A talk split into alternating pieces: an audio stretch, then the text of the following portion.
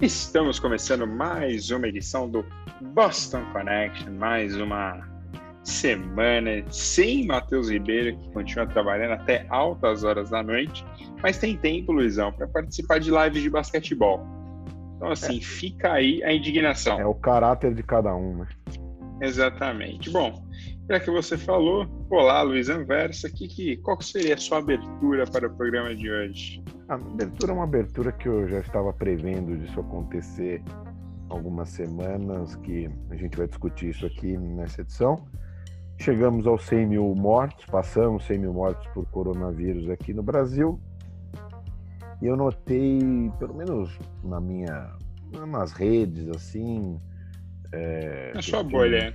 Na minha bolha e outras bolhas por aí também, que não está chocando mais tanto é, número assim, avançado de mortes, essa, essa coisa é, triste, essa coisa assustadora. É, é, isso, isso era um pouco claro que ia acontecer porque foi um noticiário tão intenso nos últimos meses pandemia, coronavírus, vacina, é, histórias parari, parará, que chega, chega uma hora que, óbvio, o ser humano não aguenta mais esse consumo desse tipo de notícia e uma hora ele ia ficar enjoado, não queria mais, não quer mais ouvir falar. A vida aqui no Brasil, digo em São Paulo, né? A gente vê que mesmo com a pandemia comendo solta, a vida vai voltando ao normal. É, tem muito trânsito já, muita gente na rua, é, então e as pessoas não estão mais ligando para o assunto. É, eu já imaginava que isso ia acontecer e agora com mais de 100 mil mortos fica muito evidente que infelizmente é isso que está acontecendo. Todo mundo está é, orando pela vacina, mas vamos lembrar que tem muitos poréns aí nesse meio campo e Vamos discutir isso aí nessa edição. Bom, então é, não vou discutir isso agora, mas só passando aí rapidinho, essa segunda-feira que nós gravamos, confirmamos 20 milhões de casos de coronavírus para 12 milhões de pessoas recuperadas e 733 pessoas que morreram da doença. Estados Unidos, Brasil e Índia são os únicos países acima de 1 milhão. A Índia tem 2,22, o Brasil tem 3 milhões, os Estados Unidos tem 5 milhões, ponto 1. E em número também de mortes, Brasil, Índia, eh, não, Brasil e Estados Unidos são os únicos dois países que passaram dos 100 mil. E um país que vem subindo muito é o México também. O México já está com mais de 50 mil mortos. Olá, Rafael Santos. Qual a sua, qual a sua introdução ao programa de hoje? Olá, boa noite a todos e todas. É, acho que essa marca do 100 mil. Né? É, acho que essa marca do 100 mil é, ela é, ela é simbólica.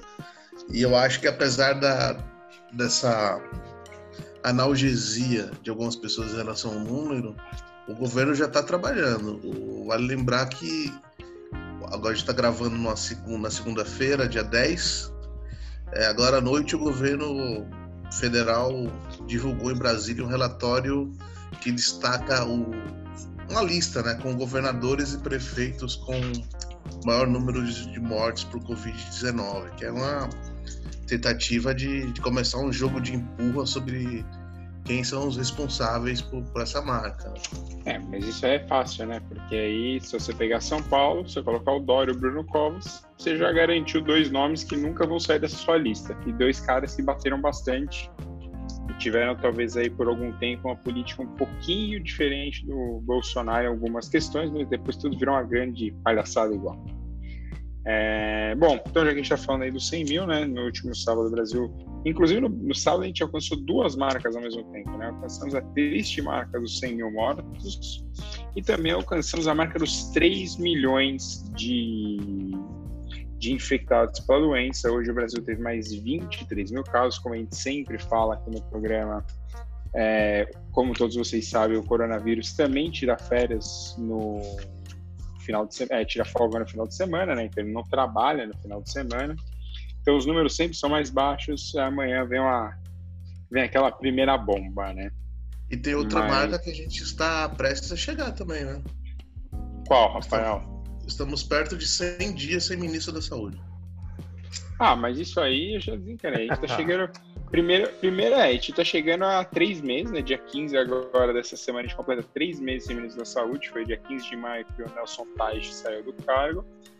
E vamos dia 15 chegar aos três meses sem ministro da saúde. E aí, dia 25 nós chegaremos aos 100 dias. Então, talvez tenha mais dois programas até a gente chegar aos 100 dias. Mas não vejo solução. O Bolsonaro já falou no final de semana que era de tocar a vida, né? Morreram 100 mil pessoas, então por que, que vai fazer diferença não tocar a vida agora, né? Se morreu um, morreu 100. E, e como ele gosta sempre de falar que é uma chuva, então a gente vai se molhar bastante. Então, né, tem que seguir a vida. E nesse final de semana também os Estados Unidos alcançou a marca de 5 milhões, Estados Unidos que segue numa crescente aí bem parecida com a do Brasil, em estados do sul agora, então Flórida, Califórnia, em algumas partes, é, o Arizona, o Texas estão sofrendo muito com, com o vírus nas últimas semanas. Só para a gente ter uma ideia, Nova York aí basicamente ficou os 4, 5 meses do coronavírus como estado com mais casos e hoje já foi ultrapassado tanto por Califórnia quanto pela Flórida e pelo Texas. Então, assim, a situação é. Califórnia que começou a pandemia como um exemplo, né, Fernando? Exatamente, mas, mas foi. A, a, Califórnia cometeu os mesmos erros se a gente quiser comparar com o Brasil.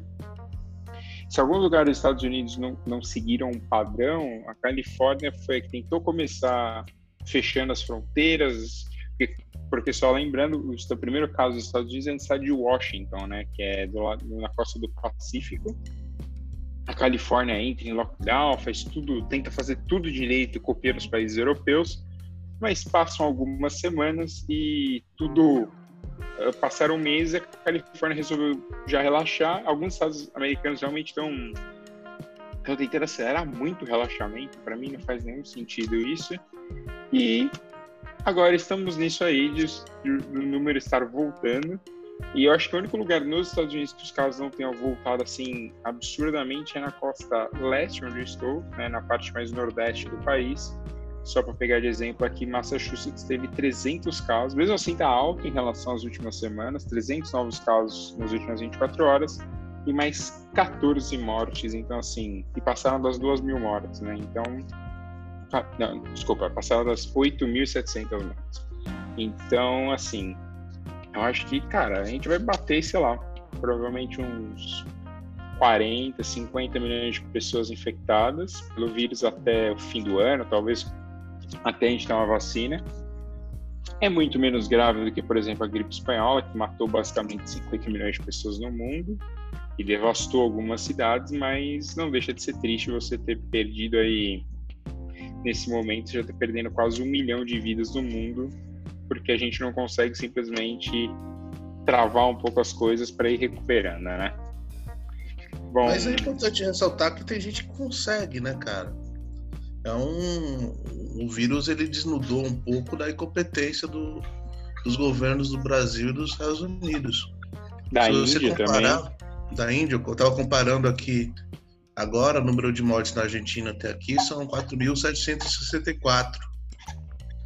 Mas aí a gente tem que só pôr um, um é. mas nessa história. Apesar do controle, a Argentina tem subido o número de casos nas últimas semanas. É que a diferença é que quando a Argentina tem 50, 60 mortes pelo coronavírus, atitudes são tomadas. A gente está com mil mortes há mais de um mês, quase todo dia de média, e pouquíssimas atitudes, e a atitude tomada é reabrir o país, entendeu? No Paraguai, temos 75 mortes confirmadas até aqui, segundo ferramenta do Google. É, a gente do alto da nossa. Mas tem que também fazer nossa máfia brasileira. Com, a, com o tamanho da, da. Quantos milhões de habitantes também, né? Eu acho que em Campinas deve ter morrido mais gente, cara. Então. Não, Luiz, eu concordo, eu concordo com o seu ponto, mas eu acho que tem um pouco do que o Rafa falou, entendeu? Porque assim, a gente tem o, a gente tem que comparar sim o tamanho, mas o, o Paraguai foi um país que assim começou, o Paraguai simplesmente se fechou. Tudo bem, você não tem o mesmo número de voo que você tem para o Brasil ou para a Argentina, você não tem o número de pessoas que entram e saem do país, mas o Paraguai se fechou. E o Paraguai está do lado do Brasil, o que poderia ser ruim para o Paraguai em certo ponto. O Paraguai continua fechado e trabalhando para melhorar. Com muitos menos recursos do que o Brasil. Vale dizer que o governo brasileiro não é competente nem o suficiente para gastar o que já está escalonado no combate à Covid. E assim, a gente tá, e aí, Bem pouco, né? Bem pouco. E, e, quando a gente fala do governo brasileiro, a gente não precisa nem falar do governo federal, a gente pode falar das três esferas, porque as três estão falhando miseravelmente. Tem pouquíssimos, eu diria quase nenhum caso no Brasil que você fala assim, não, essa cidade consigo controlar muito bem. Então, assim, pra você ter uma ideia, os 100 mil mortos do Brasil dizem é, o Brasil tem mais de 5 mil cidades, apenas 34 tem mais de 100 mil pessoas. Ou seja, você imagina se a gente fizesse uma louca comparação, imagina quantas cidades você já teria matado com a, com a pandemia, entendeu? E Eu um quarto que... dessas mortes estão em, no estado de São Paulo, obviamente, estado mais populoso da federação, que tem mais de 25 mil mortes, ou seja, um em cada quatro mortes saem do estado de São Paulo. Falei alto. E é, é importante também a gente, pelo menos, interpretar os sinais de que se a política de combate ao Covid ficasse centralizada no governo federal, o número de mortes seria muito maior. Muito maior. Sim. Isso até tem uma entrevista do, de quem o Luiz tanto gosta, do ex-ministro Mandetta, e ele falou que o Bolsonaro deu uma entrevista e disse que o Bolsonaro, desde o começo, já tinha jogado a toalha, porque ele queria aquele isolamento horizontal, escolhendo quem ia poder se isolar, que ia dar certo, obviamente, ter matado muito mais gente. Mas é claro e notório que, assim, é, a situação no Brasil foi, foi. Quer dizer, foi não, né? Ela continua alarmante, assim como nos Estados Unidos. Só para você ter uma ideia aí, no, se no final de semana o Brasil teve 23 mil novos casos nas últimas 24 horas, os Estados Unidos teve 48 mil e os países só perderam para a Índia, que teve 62 mil novos casos. Então, assim, é, é uma situação muito complicada. E tem um outro país, eu estava lendo hoje no New York Times, que é o México. Que no México as pessoas têm medo de ir ao hospital por causa da deles acharem que os médicos são muito ruins. Porque aparentemente o estudo de medicina no México não é tão bom. É, então, por isso as pessoas estão morrendo em casa. E pior, elas estão passando o coronavírus para as pessoas próximas. O que pode causar no México ainda mais casos, cada vez mais, já que as pessoas não não estão se movimentando. E o México tinha começado muito bem. Tem até o acho que o ministro mexicano tinha feito até entre assim uma piada com o Trump, né, por causa da história do muro, que ele brincou falou assim, acho que é a hora da gente construir um muro para proteger os mexicanos. E agora o México já está na beira dos, 50, dos 500 mil casos e já passa das 50 mil mortes. Ou seja, o México tem uma, uma, taxa de mortalidade de mais de 10%, que assim, acho que no momento é uma das mais altas do mundo. Nem, nem o Brasil, que tem muita morte, tem esse nível dessa taxa. É, o, só para falar que no começo da, da crise, o presidente mexicano López Obrador, ele teve algumas atitudes eh, estranhas aí com relação à pandemia, não estava dando o, o, devido valor para essa crise, mudou o posicionamento dele e foi elogiado, né? Porque ele começou na crise tendo umas atitudes bolsonaristas, meio Donald Trump, e aí voltou para os eixos. E eu acho que a Índia, infelizmente, tem um, ela é uma bomba relógio com relação ao coronavírus, é, porque é um país muito grande, é, tem muita gente e assim para você fazer um controle daquele país é uma tarefa inglória.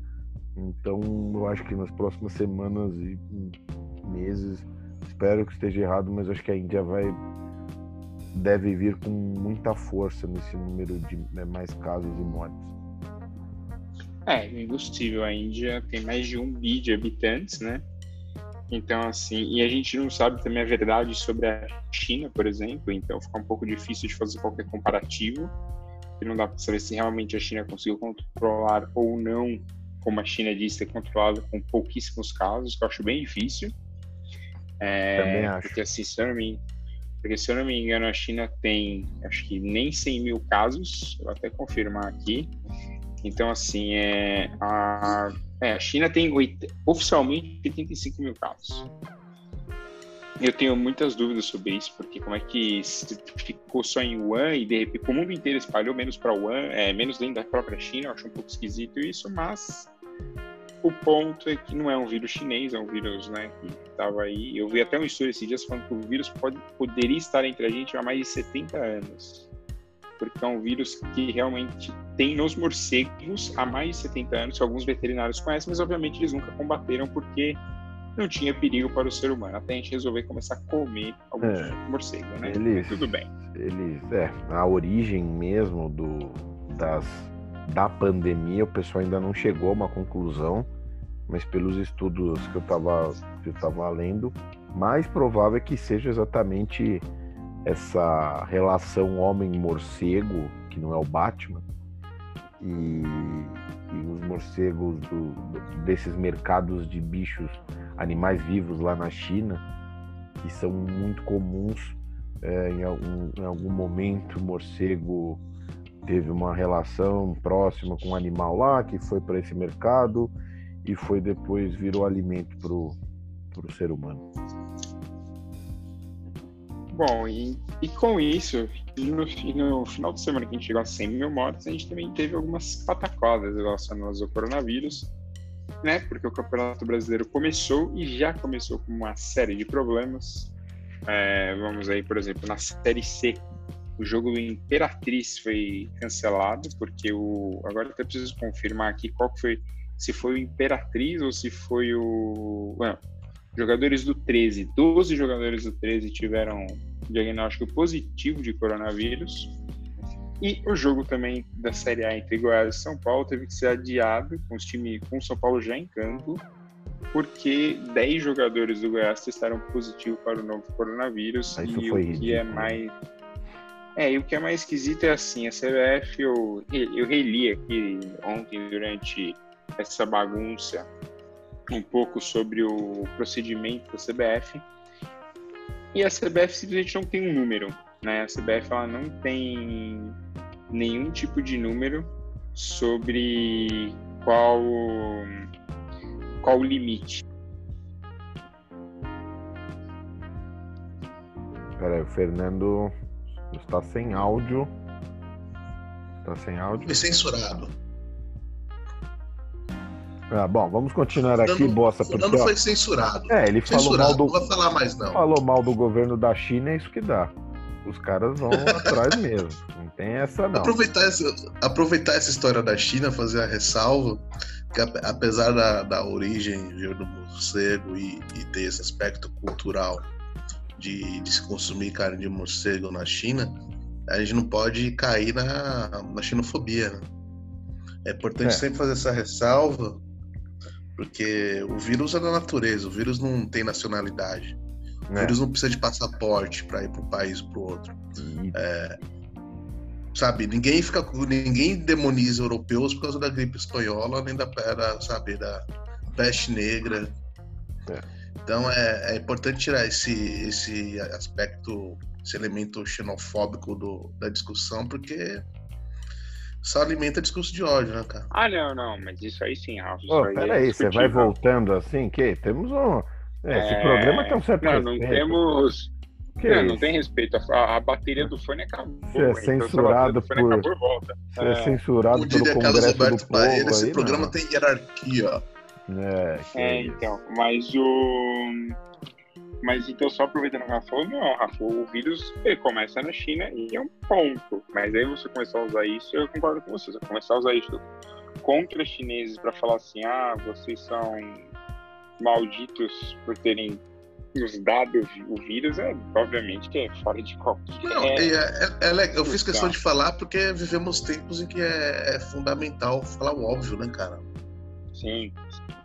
Mas voltando que a gente estava falando, só que eu estava falando do brasileiro antes do meu próprio fone me cortar, é, o, o brasileiro, assim, a CBF tem um, um tem um suposto protocolo que a CBF não sabe quantos jogadores, ao mínimo, você tem que cortar se um time tiver um problema. E no caso do Goiás foram 10 jogadores, cara. Como é que você não vai cancelar o jogo? Então, assim, não. Não faz nenhum sentido isso. Teria que ter parado. E assim, você vai receber a notícia às 10 horas da manhã, precisa esperar até as 4 da tarde para tomar uma atitude.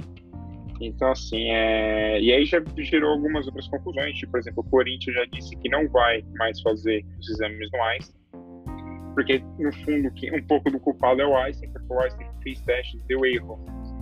E a CBF pedir novamente os testes. Então, assim, passa muito também por esse problema do, do Einstein, que o Einstein está fazendo.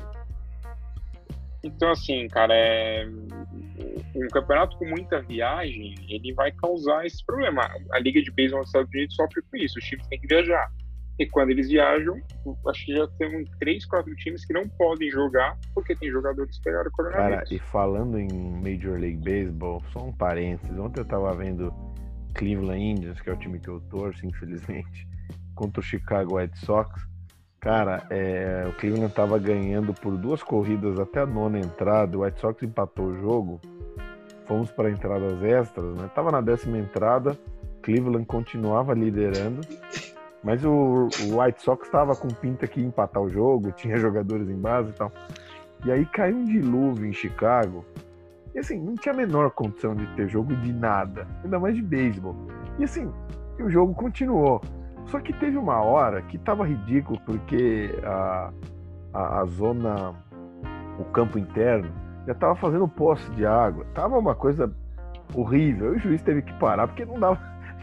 tava uma cena dantesca. Os caras tentando jogar o pitcher, arremessando tudo errado e tal. E, e só para falar de, de esporte, é, um abraço ao André Carbone, nosso amigo, que não gosta dos Estados Seu amigo. Não, nosso amigo, não vem não. E é, esse fim de semana a gente teve uma final que ficou longe de ser um primor técnico, mas sem dúvida foi uma das mais emocionantes dos últimos tempos, porque foi um Palmeiras e Corinthians genuíno, é, assim, de emoção, de rivalidade, de tensão. Não, não. Vamos ser sinceros, foi o Palmeiras e Corinthians nos últimos dois minutos do jogo em diante. Porque até Sim, ali. Mas o jogo vai ficar marcado por isso, não pelo, pelo confronto em si. O, o, duelo vai ser lembrado daqui a 20, 30 anos por causa dos últimos dois minutos e, a, e os pênaltis e tal. Então fique esse registro que foi emocionante e disputa de pênaltis, olha, pelo amor de Deus, não dá, não dá. Ó, tem que ter os palpites da Champions, hein? Faremos, mas isso a gente deixar pro fim do programa. Tá bom. Porque, né, no, no atual momento não, não tá podendo fazer isso. E, e se tem palpite da Champions, esse programa tem que ir ao ar antes de amanhã na hora do almoço, porque depois já tem Champions a partir de quarta-feira, né? Então. É, mas claro que o ouvinte, vai. O ouvinte tem que saber o que tá Respeita quem põe no ar esse programa, por favor. Mas, mas é isso. Então, assim, eu acho que tá na hora, por exemplo, as pessoas cuidar um pouquinho do seu protocolo ou uma série de jogos do Campeonato Brasileiro, lembrando que em setembro a Libertadores volta, ou seja, mais times vão viajar, o time vai para outro país. Assim, a, eu poderia dizer que a bomba está armada para uma explosão de confusão e muita pataquada. Mas Cara, eu ia, eu ia, eu ia falar exatamente isso. Não tá com a cara de que isso vai ser decidido no STJD? É, então. Porque assim, eu vi uma série de torcedores de São Paulo, por exemplo, pedindo que o São Paulo fosse no. fosse pro STJD é, pedir os pontos da partida. Entendeu? E eu acho um absurdo, cara. É uma, não, é, não, é que o, não é que o Goiás não quis entrar em campo porque o Goiás não queria jogar. Não, o Goiás teve um problema seríssimo. Errado é ou não, você não pode pedir os três pontos. É que assim, a gente pensa dois minutos sobre uh, o contexto que a gente está vivendo no Brasil hoje e sabe que, que não deveria nem ter futebol, de voltar. Ponto um. Isso sim. Ponto dois. Que é organizado dentro de um protocolo minimamente adequado, não pode ter rebaixamento esse ano, cara. Não, acho que tem que ser, tem que ser um campeonato sui generis, porque as pessoas, porque os times vão ser prejudicados. Mas, Rafa, você complica. Como é que você vai falar para um time da, da Série B, por exemplo, é... que ele não pode subir, entendeu? Os quatro times que sobem. Como é que você fala para os times da Série C que eles também não podem subir? Se você tem que Sobe e cai em dobro quando voltar à normalidade. Não, não, não funciona assim. Vira, vira uma bagunça isso. Daqui a pouco vai cair 12, 12 vão... Você sabe como é o futebol, Rafael? Daqui a pouco 12 vão para a fase final do campeonato, os outros 12 caem. Aí vai abrir um G8 do nada aí pra. É. Aí vai, vai ter o G12 e o, e o G12 e o Z12. Cara, não dá. Esse não. campeonato devia ser o campeonato da volta mata-mata também. Tem isso, porém. Não, mas aí seria a volta mata-mata se ele terminasse em dezembro. Se ele não vai terminar em dezembro, aí eu acho que tem que ser feito É. oito rodadas a mais. Eu acho também. Se fosse pra terminar no ano, podia ser, podia ser feita uma adaptação que nem foi feita a Champions, que agora vão ter jogo é, mata só, jogo único. Mas como não vamos ter isso, acho que segue o regulamento normal e. Ou você podia fazer uma coisa muito louca, que era fazer tipo três meses de futebol, você escolher um lugar e, cara, você jogar esses três meses, igual por exemplo a NBA tá fazendo, você joga o Brasileirão em três meses. As federações quiseram pegar três semanas para fazer os estaduais, toda aquela coisa que a gente já falou aqui em programas passados. Então, assim, Sim. não. Bom, então agora vamos mudar para o assunto que é um pouco mais chato. Rafael Santos, é, Polícia Militar do Estado de São Paulo segue segue aprontando poucas e boas, né? Para usar um termo legalzinho, vamos dizer assim. Polícia Militar do Estado de São Paulo, ah, do Brasil continua matando jovens negros por serem jovens negros. Exatamente. O que aconteceu nesse último final de semana, Rafael? Conte para nós. Vamos lá. Garoto de 19 anos, da periferia aqui da Zona Sul, saiu para comemorar o aniversário de moto, foi rendido pela PM e assassinado a sangue frio. Basicamente é isso. Versões É. conflitantes da PM. É. Eu diria para você comandante da foi tropa falou que- né? Pois é, cara. Há uns programas atrás eu falei de uma necessidade de ter um protocolo de, de abordagem policial. É, e isso é, latente, é uma necessidade para ontem. A gente precisa ter um protocolo o policial militar não ser refém do- dos próprios preconceitos estruturais que tem no Brasil. Não dá para confiar no instinto do policial se o policial é é fruto, é filho, ele é parte de uma sociedade que é estruturalmente racista. A gente precisa estabelecer critérios para abordagem policial. Não dá para confiar no a, atitude suspeita. O que é atitude suspeita? Quer Você pode ter dizer- qualquer coisa, É, qualquer coisa que o policial não goste. sabe? Você tá com a camisa co- de outro time, pode ser uma atitude suspeita. O que eu posso te adiantar é que se o Macaulay Culkin ficar andando nos jardins de Toca Ninja, ele não vai ser assassinado a sangue frio, entendeu? É, o, a- claramente a polícia do estado de São Paulo está seguindo a ordem do governador, né? Que no começo do ano já tinha avisado que a polícia passa a atirar para matar. Então, assim, a polícia não está fazendo nada diferente do que o próprio Dória pediu. Quer falar, Luizão? Quero, eu acompanhei a coletiva do Dória essa segunda-feira, falando das ações sobre, sobre a pandemia aqui em São Paulo. As coletivas agora aqui em São Paulo não são mais diárias, né? são de segundas, quartas e sextas. E, e uma jornalista perguntou, porque a coletiva dessa segunda foi sobre plano econômico e tal. Só que na, na parte da coletiva aberta às perguntas, uma jornalista é, fez esse questionamento sobre esse crime e o secretário de segurança, o general Campos, eh, ele falou as palavras dele, tá?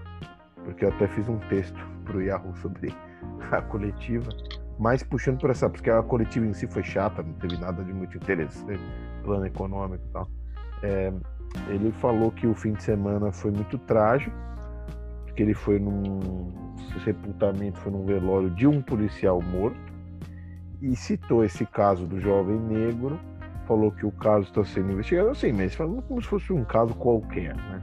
Está sendo investigado pelo DHPP, ah, um, um inquérito foi aberto pela própria PM, vai investigar, e os dois policiais envolvidos são excelentes. Isso é excelente. É, disse que eles agiram de forma correta, inclusive, é. algo assim.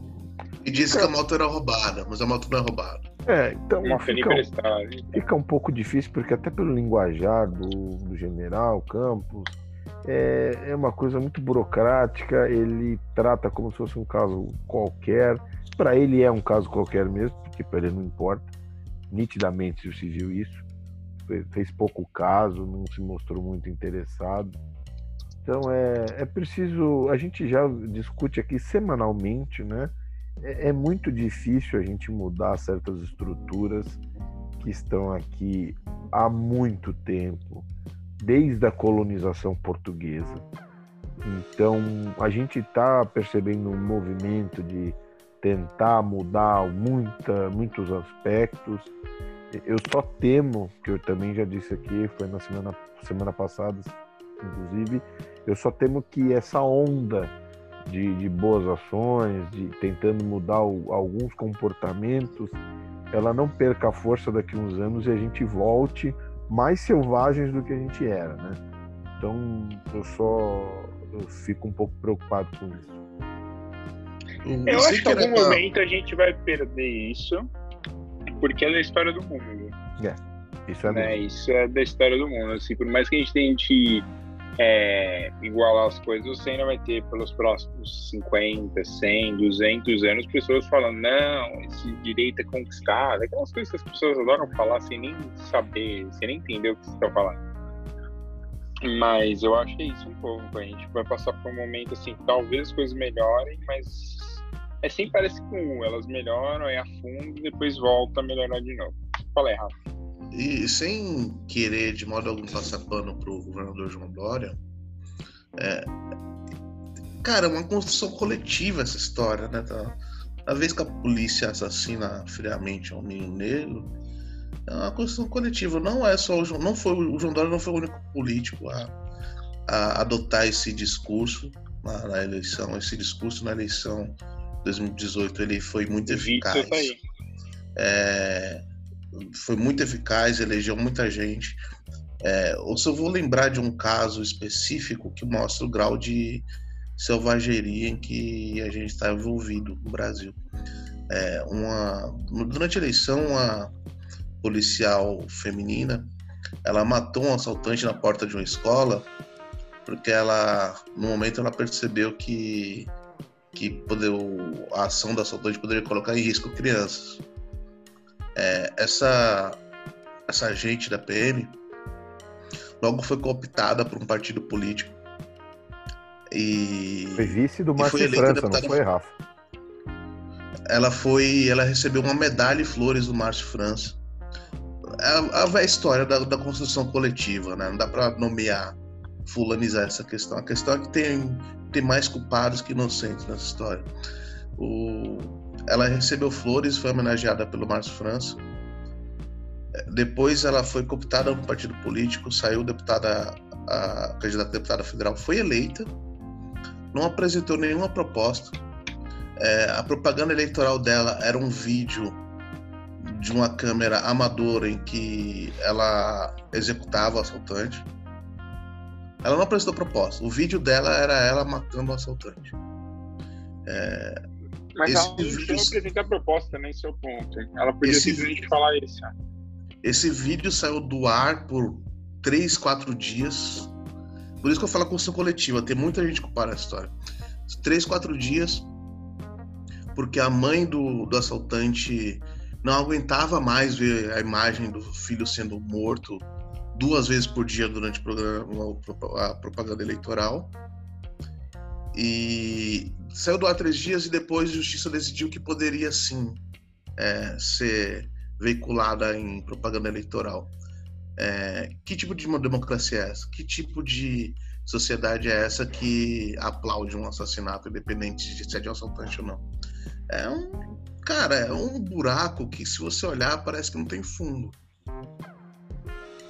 Cara, mas eu, eu tenho a impressão que a gente que esse buraco acho que a gente nunca vai conseguir resolver, Rafa. Porque esse buraco aí, ele. Esse tipo de discurso ele sempre vai existir. e principalmente em lugares que, por exemplo, como o Brasil, que as pessoas acham que a solução dos problemas é você matar e prender. Ou você prende ou você mata. E to, aí todos os seus problemas estão solucionados. E a gente sabe que está longe de ser assim, né? Se fosse assim, a gente seria um dos melhores países do mundo, porque a quantidade de gente que a gente tem presa, cara, estaria tranquilíssimo. E os Estados Unidos também estaria, estaria ótimo, entendeu? É... E, então, assim, cara, não, sei lá, não vejo muita solução nisso se a gente não e passar esse... a investir em outras coisas. E esse conceito torto de justiça do brasileiro, né, confunde justiça com vingança, é um negócio que não respeita a classe social. Você... Todo mundo cai, cai nesse conto, cara.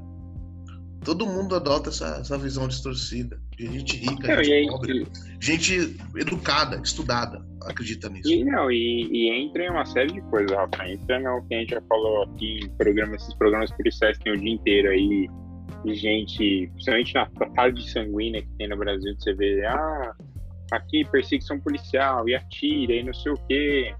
Quem que você tá balançando a cabeça aí, Luizão? Cara, é que esse, esses programas policiais de fim de tarde, eu, seguro, eu tenho absolutamente certeza, claro que não tenho nenhum estudo científico, mas é, eu acho que é, uh, não sei o que acontece com o cérebro das pessoas quando assistem esse, essas, essas tragédias humanas de enchente, execuções, sabe? É, a pessoa, eu não sei como a pessoa tem estômago para, porque geralmente os programas começam umas 5 horas, né?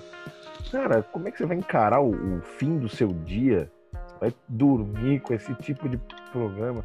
Olha, e, e geralmente pega as pessoas mais velhas. A gente velhas, gosta de né? tragédia, a gente gosta de tragédia e a gente gosta de desgraça alheia. A prova tá aí no coronavírus. Vídeo, tipo, por exemplo, no próprio sábado, enquanto a gente atingia 100 mil pessoas, os bares, sei lá, no, Le, no Leblon estavam lotados. Os, os, restaurantes e bares em São Paulo começaram a poder ficar abertos até 10 horas da noite. Até 10 da noite, é.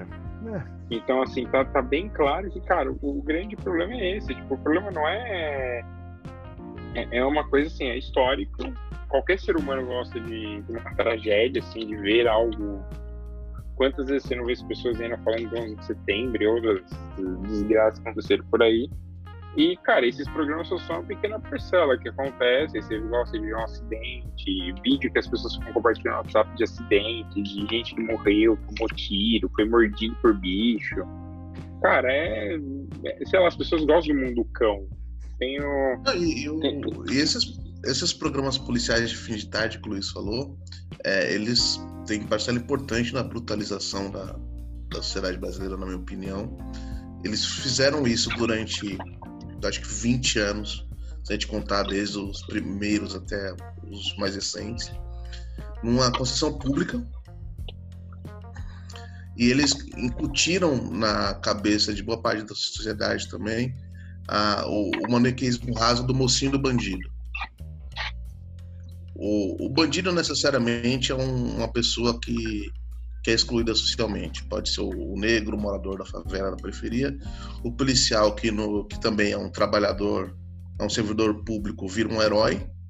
E essa noção de herói que eles, muitos deles abraçam é horrorosa, porque o herói não, não, ele só merece a glória e o reconhecimento, ele não pode ser criticado ele não pode. O herói não precisa de nada, precisa de salário, precisa de boas condições de trabalho. É... E é muito ruim para os próprios policiais, né? Porque essa questão de eles não se enxergarem como servidores públicos que atuam na segurança pública, ele tem um monopólio de violência e que devia usar isso de maneira responsável. Porque quando você vira o herói, tudo que não seja incenso parece gratidão.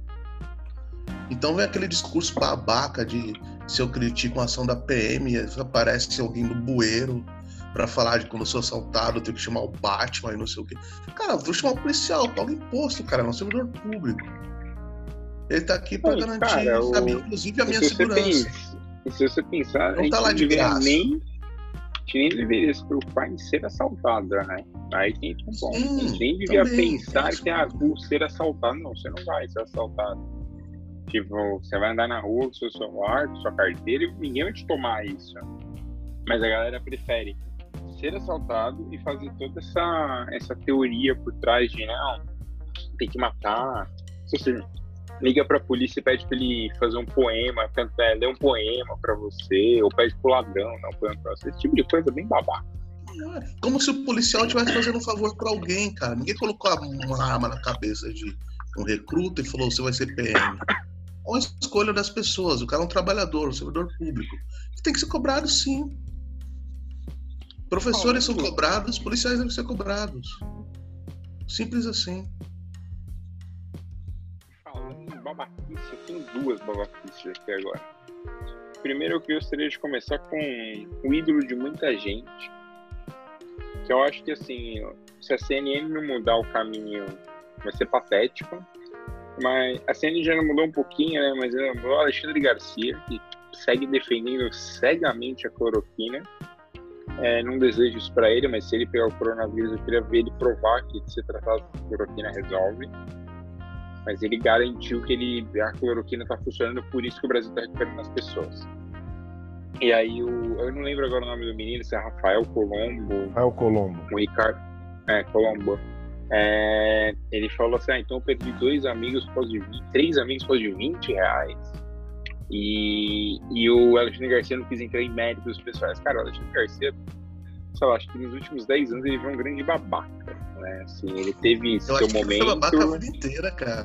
Não, não, Rafa, ele tem, mas eu acho que ele também tinha um momento que ele era, querendo ou não, ele tinha sua importância na cobertura política, entendeu? Não era não era o 100% do tempo. Ele apoia a ditadura, isso, aqui, isso, isso já para mim já faz ele ser babaca o resto da vida. Mas ele teve a sua importância em certo momento cobrindo política pela Globo. Agora ele só tá. Ele parece que ele chegou naquela idade que você fica velho, você tem liberdade pra qualquer tipo de besteira. Tipo um Silvio Santos da vida, assim, que fica fazendo besteira no programa dele. O Alexandre Garcia faz ao vivo na CNN também. E. Quer falar alguma coisa do seu ídolo, Luizão? Não falou nenhum ídolo meu até agora. Eu tinha. Eu, eu, eu, eu, reconheço a importância. Essa foto que você tem do Alexandre Garcia no fundo da sua casa é o quê? Não, aqui é o Hakuna Matata do Francesco aqui, ó. Ah, é... Não, o único ídolo, assim, que tem a sua importância, isso é inegável, para a TV brasileira é o Silvio Santos. Que é outro babaca completo. É, mas tem a sua importância. Assim como o Alexandre Garcia teve sua importância tá. em parte na cobertura política. Não, mas, mas não dá pra comparar o Silvio Santos com o Alexandre Garcia. Não, não, não, não, não tô comparando isso, Luizão. Não é a comparação de quem é mais importante. Isso aí não tem discussão. É só um ponto que ele teve a sua importância na cobertura política de Brasília pelos anos que ele estava lá, que agora ele aparentemente depois que você passa dos 70, você assinar o verde pra falar o que você quer. Só tem uma coisa que eu gosto do Alexandre, quer dizer, gostava do Alexandre Garcia, porque isso ele não faz mais. Não, não. É, ele, quando ele, quando ele fazia plantão no Jornal Nacional, ele abri, tava acabando o jornal, a única coisa que eu gostava dele, ele abriu um sorriso pra cá e falou assim: aproveite bem o domingo. eu gostava Nossa. do jeito que ele falava isso. A gente chegou no auge desse programa, onde o cara quis citar o aproveite. Luizão, prometo agora todo sábado eu vou mandar um áudio pra você. Então, assim, aproveite é, o seu domingo. Aproveite bem o domingo. Tá bom, é aproveite muito fácil bem conquistar o Luiz, né, cara? Nossa, não, é. É que Você manda um aproveite seu domingo, tipo, ah, eu gosto e... dele. Nossa, E como vocês segunda- Nossa, vocês são uma usina de fake news aqui também, pelo amor de Não, não, não. Usina, usina de fake news é o próximo que eu vou falar. É, E eu vou, eu vou criar o quadro beste- besteirol aqui no programa, porque o É. segundo é o Trump, que hoje falou que a gripe espanhola que, come- que durou de 18 a 20, do final da Primeira Guerra Mundial até os, os anos de 1920.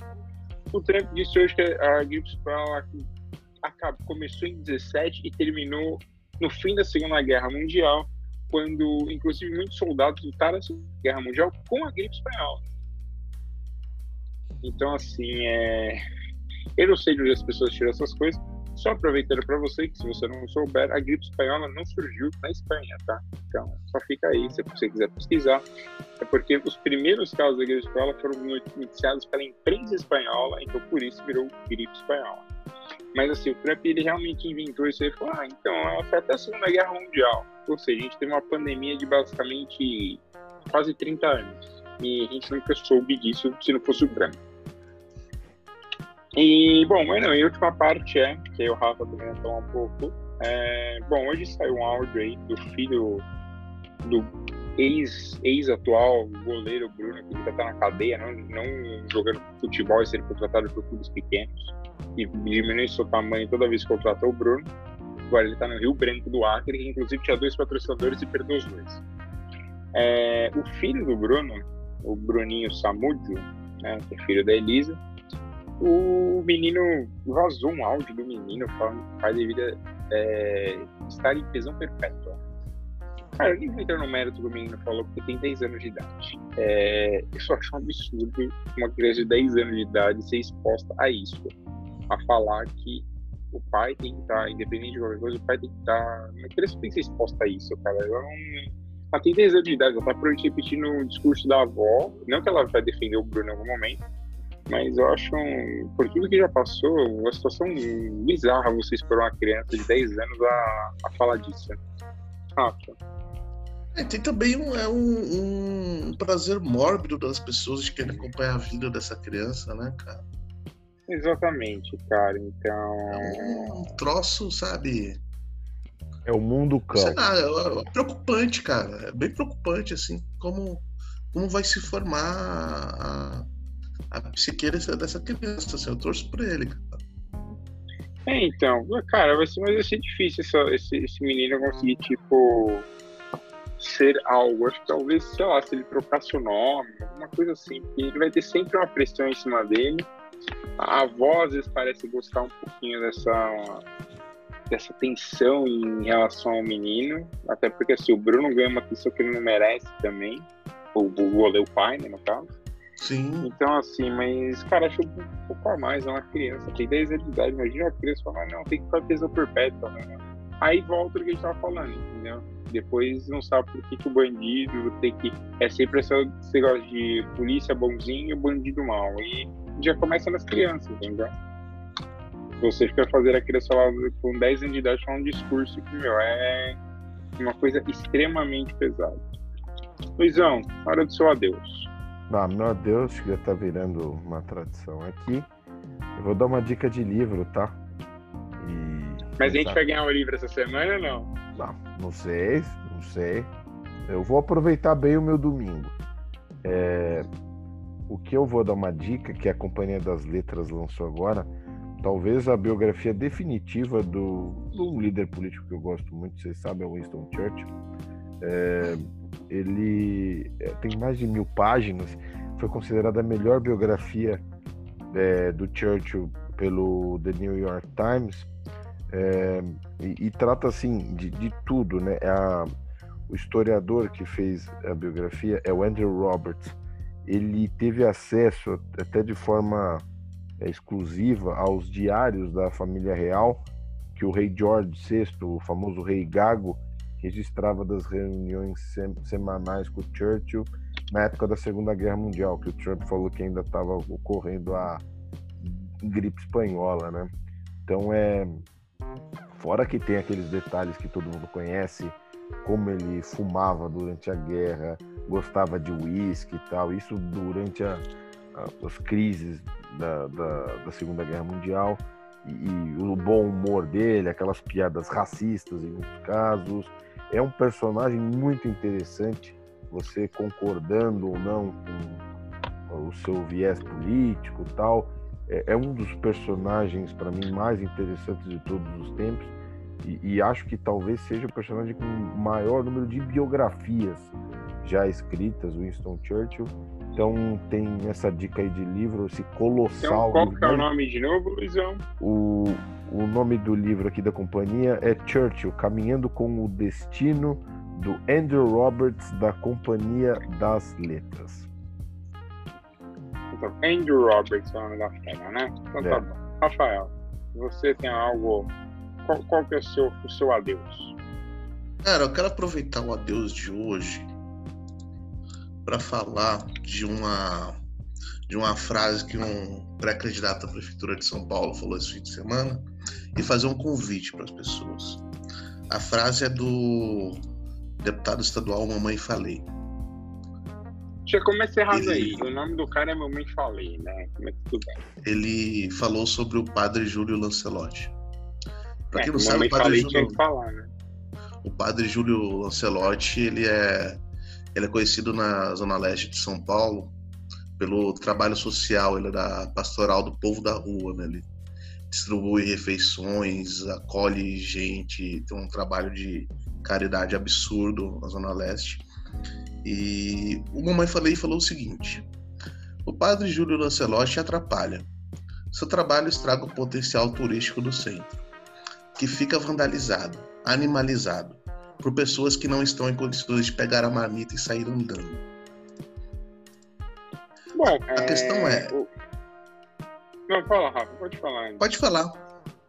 É, ele segue o discurso da nossa querida primeira-dama do Estado, né, a Piedade, cara. As pessoas, para eles é muito simples, essas pessoas elas têm que estar debaixo da terra sete palmos.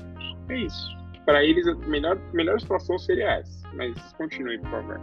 Esse, essa frase, ela, ela foi dita de maneira natural pelo candidato, porque, de certa maneira, esse discurso naturalizou também. Então, quando a, gente, quando a gente fala de necropolítica e de desumanização das pessoas, tem a ver com isso também. Esse é o convite que eu vou fazer para as pessoas. É muito fácil você ficar insensível no de 100 mil mortos, desemprego galopante, sabe? Criminalidade. Cara, a gente tem que voltar a se humanizar porque independente de classe social, de repente você pode ser desumanizado pelo outro. Exatamente. Tem, tem de várias formas, não é só morar na rua. É, exatamente. De repente, se, se uma pessoa que, que vem me assaltar não me enxerga como gente, independente de eu, da minha classe social, do bairro onde eu moro, eu vou sofrer com isso. Todo mundo sofre com a desumanização das pessoas. E, e necropolítica é isso, a gente não tem que pensar no potencial turístico do centro apenas, tem que pensar nisso também. Mas tem que pensar primeiro nas pessoas. Então é, é esse convite que eu deixo pra galera. Exatamente. Bom, depois dessa profunda análise sobre as pessoas e sobre o grande deputado Mamãe Falei, talvez um, um dos piores deputados a existir por aí, né? Acho que ele se iguala muito às pessoas que fazem parte do MBL.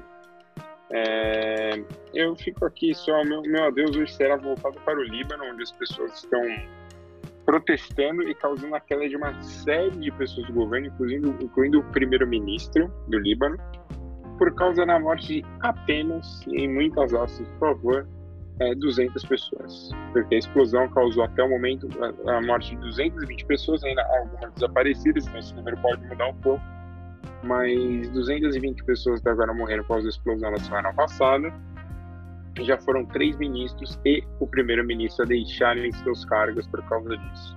Em alguns países, 100 mil pessoas morreram e até agora ninguém tomou atitude, nem ministro para cuidar dessas pessoas.